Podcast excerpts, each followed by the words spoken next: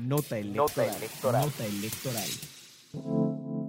Este jueves 9 de marzo, el INE presentó una segunda controversia constitucional ante la Suprema Corte de Justicia de la Nación en contra del decreto mediante el cual se reforman la Ley General de Instituciones y Procedimientos Electorales, la Ley General de Partidos Políticos, la Ley Orgánica del Poder Judicial de la Federación y la expedición de la Ley General de los Medios de Impugnación en materia electoral.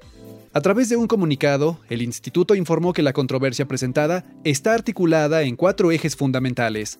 Primero, la violación al debido proceso legislativo por parte del Congreso de la Unión al no respetar el principio de publicidad e impedir la participación de todas las fuerzas políticas con representación parlamentaria.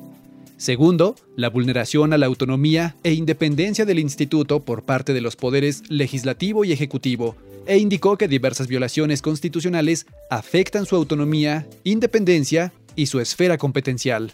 Tercero, la vulneración a las condiciones de equidad y de otros principios que deben regir las contiendas electorales, ya que la reforma afecta a la certeza en los procedimientos que conforman el proceso electoral en sus distintas etapas. Y cuarto, la afectación de los derechos laborales de todo el personal del instituto y la eliminación de aproximadamente el 85% de las plazas del servicio profesional electoral.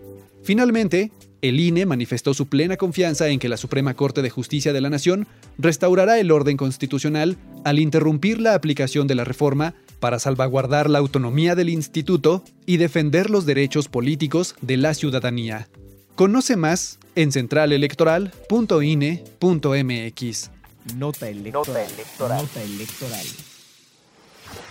Central Electoral.